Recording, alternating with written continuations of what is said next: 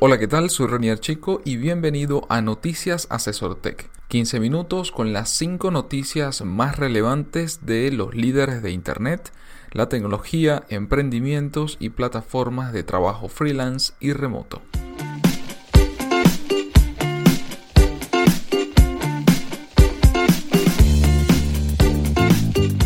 Cada lunes, Félix Bolívar y mi persona te comentaremos la información más relevante para que inicies la semana con buenas noticias.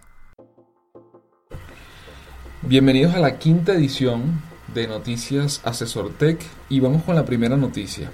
Descubre si te robaron las contraseñas de Dropbox, LinkedIn u otros servicios. Y además, cómo protegerte. La semana pasada la empresa de almacenamiento digital Dropbox reconoció que había sufrido un pirateo masivo y urgió a sus usuarios a cambiar sus contraseñas. El hackeo ocurrió en 2012 y afectó a 68.6 millones de cuentas, luego de que los piratas informáticos le robaran las credenciales a un empleado de la compañía.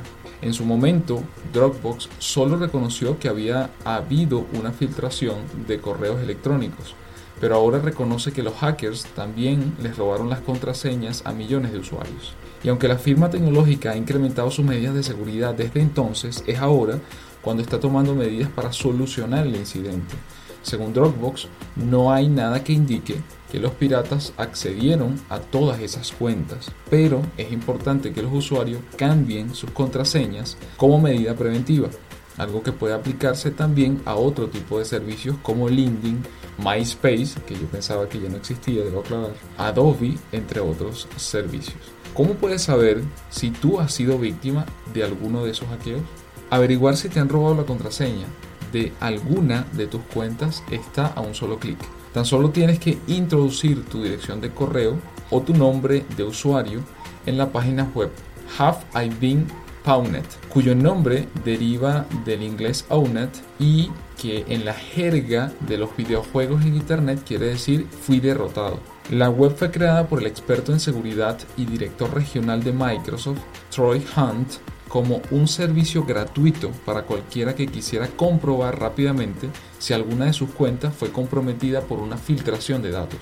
Hunt explicó que el algoritmo que protegía las contraseñas de usuarios de Dropbox era muy difícil de destruir, pero aún así los hackers lograron hacerlo. Y eso, asegura Hunt, ocurre más a menudo de lo que muchos piensan.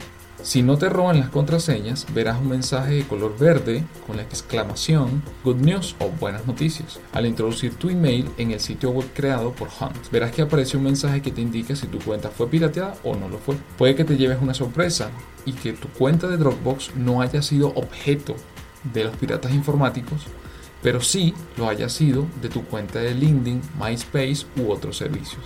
Si fuiste víctima de un hackeo, entonces verás un mensaje en rojo y a continuación la web te indicará cuáles de tus cuentas asociadas a ese mail o usuario fue objeto de robo. Lo mismo sucede con otras redes sociales y portales web como Adobe, Badu, Viki o Tumblr. Miles de usuarios visitan cada día la página web desarrollada por Hunt para saber si fueron víctimas de un hackeo.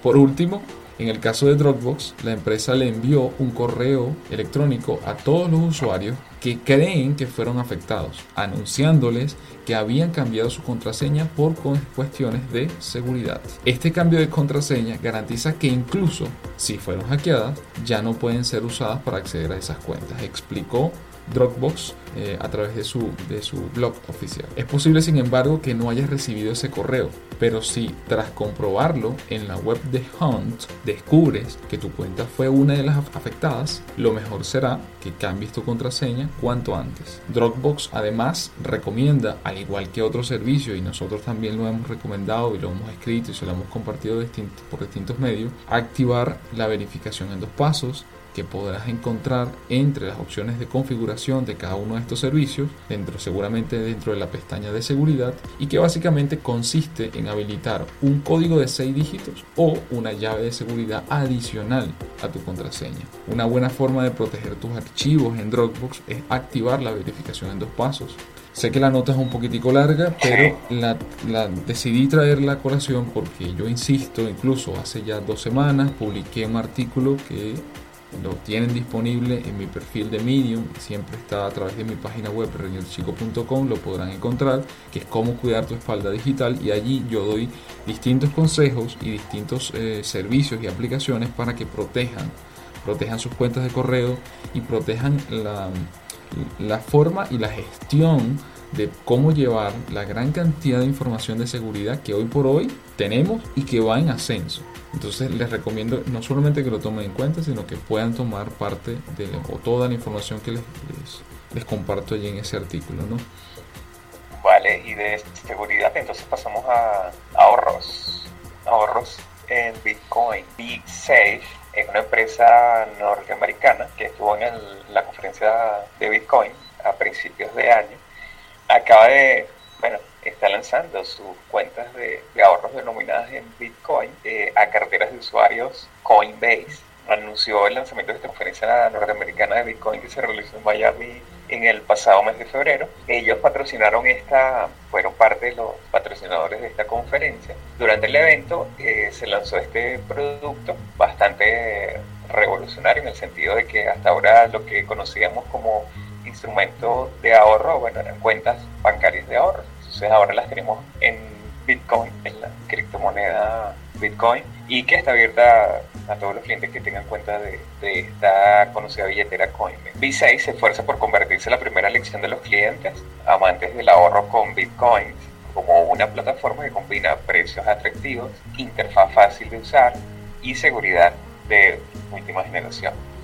Bueno, excelente. O sea, me parece que a nivel de ahorro uno siempre lo asocia con la banca tradicional, que uno pueda tener la posibilidad de ahorrar también, en este caso a través de criptomonedas, específicamente a través de Bitcoin, a una tasa, vamos a decir, mínima, pero competitiva al menos, que, le permita a uno tener también esos ahorros en Internet y, no estar sometido a la volatilidad del mercado, eh, aunque sea mínimamente, pues creo que no solamente que se va a ver cada vez, cada vez más, ¿no? sino que, mm, que bueno, que es interesante, es una de las, de las maneras una más de las formas que existen para manejar las, las finanzas, los ingresos y las inversiones que uno puede hacer también a través de Internet. Sí, y em, o sea, lo otro importante también es que ya sabemos el tema de la brecha de, la, del público que no está bancarizado, que es muy, muy alta, y sabemos que, por ejemplo, en países donde hay menos bancarización, los costos, por ejemplo, a África, eh, al continente como tal, son altísimos. Sí. Este tipo de soluciones te dan una buena perspectiva, una buena expectativa de, que el uso de las criptomonedas pueda resolver este, este tema pues que hasta ahora no, no se ha podido solventar. Exactamente. Bueno, con eso pasamos a la tercera noticia y esta tercera noticia, bueno, aplica a todo el mundo, ¿no? Yo siempre hago referencia a Latinoamérica y, siempre tratamos de traer todo lo que ocurre en otras latitudes y qué impacto tiene sobre Latinoamérica. Y en este caso, que se llama The Base Trip, y es la web que te dice todo lo que necesitas saber cuando viajas a otro país. Cuando viajamos por primera vez a un país hay muchas cosas que se nos pasan por alto. ¿Y cuántas veces hemos vuelto a casa después de unas vacaciones pensando en lo bien hubiera sido o hubiera estado el habernos informado mejor sobre los precios, la moneda o el a veces confuso mundo de los tipos de enchufe que se utilizan en cada lugar, ¿no? En un intento de agilizar nuestros preparativos previos a un viaje, Baystreet es una web que trata de ofrecernos en una única página toda la información que vayamos a necesitar a la hora de viajar a un país concreto. Nos ofrece información práctica desde el tipo de enchufe, las divisas o las costumbres a la hora de dejar propinas, pero también otra muy a tener en cuenta como la localización de la embajada de nuestro país, números de emergencia o las vacunas que necesitaremos. Tan simple como elegir origen y destino. Una vez que entramos a, a, la web, ya nos viene preseleccionado nuestro país de origen y lo único que tenemos que elegir es el país sobre el que queremos informarnos y darle clic a Get Travel Information. La información se mostrará en cuadros de información similar a los de Google. En ellos veremos la previsión meteorológica media de cada mes del año para saber cuándo es mejor ir, el tipo de enchufe que utilizan, su moneda, el tipo de tarjeta de crédito que utilizan, el coste de la vida comparado con nuestro país de origen y las costumbres a la hora de dejar propina. También nos cuenta cuánto cuesta comprarse una tarjeta SIM el tipo de GSM que utiliza y las principales operadoras. Nos da información sobre la velocidad de Internet y desde dónde podemos conectarnos o cuál es el código de llamada por si queremos que nuestros amigos y familiares puedan contactarnos mientras estamos allí. Por último, nos ofrece información sobre los seguros de salud o vacunas necesarias para viajar a ese lugar y cuáles son los números de emergencia como el de la policía, ambulancias o bomberos. También nos dirá a dónde hemos de llamar si perdemos nuestra tarjeta de crédito o la localización de la embajada de nuestro país. También tiene una sección aparte de tips donde los viajeros dejan sus consejos útiles sobre cada destino.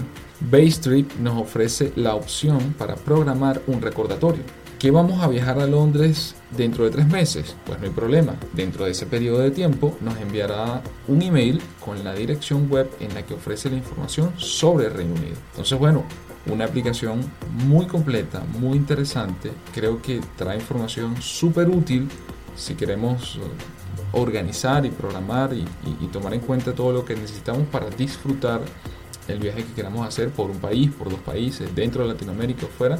Y, y súper importante tener en cuenta porque va más allá del simple hecho de cuánto es la población, cuánto tiempo dura el viaje, cuáles son las aerolíneas a donde vamos a llegar o de repente el hotel o el sitio donde nos vamos a quedar, sino que va un poquitico más allá y eso a mí en lo particular me genera un valor, o sea, una propuesta súper interesante al momento de planificar el viaje, además del recordatorio que nunca está de más. Claro, súper útil la herramienta. Así es, yo le dejaré de todas maneras, como siempre, los enlaces eh, adjunto al podcast. Bien, y de nos vamos de viaje, pero nos vamos de viaje a la conferencia de Bitcoin, de blockchain para abogados en España. Es el primer congreso de blockchain, ya tiene nombre fecha y es para abogados. Bautizado como San Simón Blockchain Forum, este evento buscará ahondar en las no pocas implicaciones legales que tiene la tecnología que dio vida al Bitcoin y que promete revolucionar muchos sectores como el de la banca, seguros y muchos otros como salud, automoción o construcción. El evento tendrá lugar los días 1 y 2 de octubre de este año 2016 en la preciosa isla de Vigo, la isla de San Simón. Eh, se trata de el segundo evento de blockchain que tiene lugar en, esa isla cerrada a, tal efecto. El primero de ellos se lo debemos a Richard Branson, quien celebró en una de sus islas privadas el segundo Blockchain Summit. Pero este evento no solo destaca por su maravillosa localización, sino por el enfoque de los paneles y la calidad de los ponentes. Cada uno de los paneles está dividido a su vez en dos una parte técnica donde los ingenieros y desarrolladores en esta tecnología harán entender a los asistentes el funcionamiento de forma ágil y sencilla. Y por otro lado una parte legal donde abogados especializados en blockchain y criptodivisas analizarán y debatirán las implicaciones legales que trae consigo la tecnología de la cadena de bloques o blockchain, estatus jurídico de las criptodivisas, fiscalidad, contabilización, sellado de tiempo a una blockchain, contratos inteligentes, smart contracts e incluso organizaciones autónomas descentralizadas. Hay una lista muy interesante de ponentes que la pueden observar en el, enlace que Ranier va a colgar de la página, pero es una razón más para acercarse hasta, hasta la isla de Vigo, asistir a este interesante evento donde podemos, podremos ver de primera mano si cuáles son las, todas las la innovación y cuáles son las ideas que, que pueden venir, que pueden surgir a raíz de esta novedosa tecnología.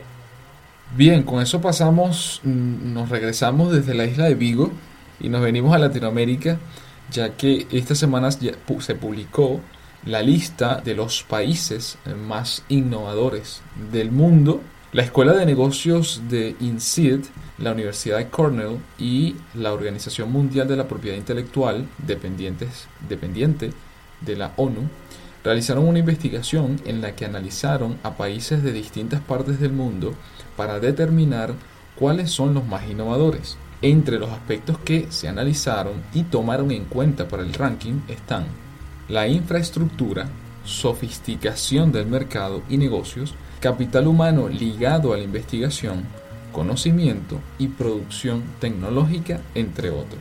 De esta forma, Suiza quedó en el primer lugar en cuanto a innovación se trata, seguido por Suecia, Gran Bretaña, Estados Unidos y Finlandia. En cuanto a los países latinoamericanos, Chile es el primer país de la región y número 44 a nivel mundial, seguido por Costa Rica, México y Uruguay.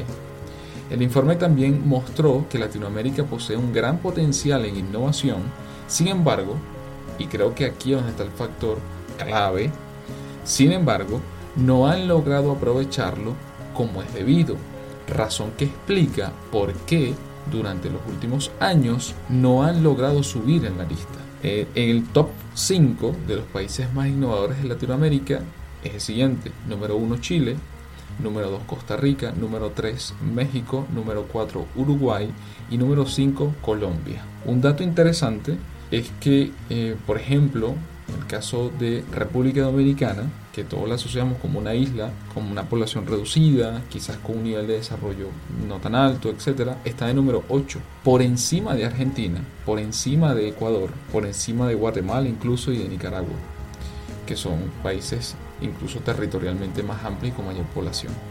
Y creo que va, va atado mucho a eso último que mencionaba, y es cómo se aprovecha y, el potencial que tiene esa innovación, cómo se aprovecha en la población. O sea, cuánto se aplica, cuánto queda en el país, cuál es ese retorno directo que tiene. Entonces, no es solo investigar, investigar, no es solo eh, innovar propiamente dicha en, un material, sino cómo esa, eh, eso se conjuga con los problemas del país para poder solucionarlo y que efectivamente la cadena de valor se cumpla. Es decir, desde el problema que se detectó, la investigación que llevó, la solución, la solución, la aplicación de esa solución, el aprendizaje y la evolución. Creo que allí es donde está la clave. Todavía nos falta mucho en Latinoamérica para llegar a los puestos más elevados, al top 10, incluso al, top 20 ¿no? de, de los líderes eh, mundiales en innovación. Sin embargo, es interesante ver cómo países como Chile, Costa Rica, México, Uruguay y Colombia eh, se encuentran dentro de los 60 países más innovadores a nivel mundial. Pues, una última cosa que quería mencionar, ya sé que dijimos las cinco noticias, pero quería hacer simplemente una nota muy rápida, y es que en este momento se está desarrollando el IFA de Berlín, que es una de las ferias tecnológicas más importantes a nivel mundial Así que bueno, para la semana que viene le traeremos el resumen del IFA de Berlín para que lo tengan allí anotado y, con todo gusto pues se los comentaremos la semana que viene. Así que bueno, con eso llegamos al fin de Noticias Asesor Tech, este episodio número 5. Gracias por escucharnos. No olviden, si te gustó, suscribirte, darle like y compartirlo con tus compañeros, amigos y familiares.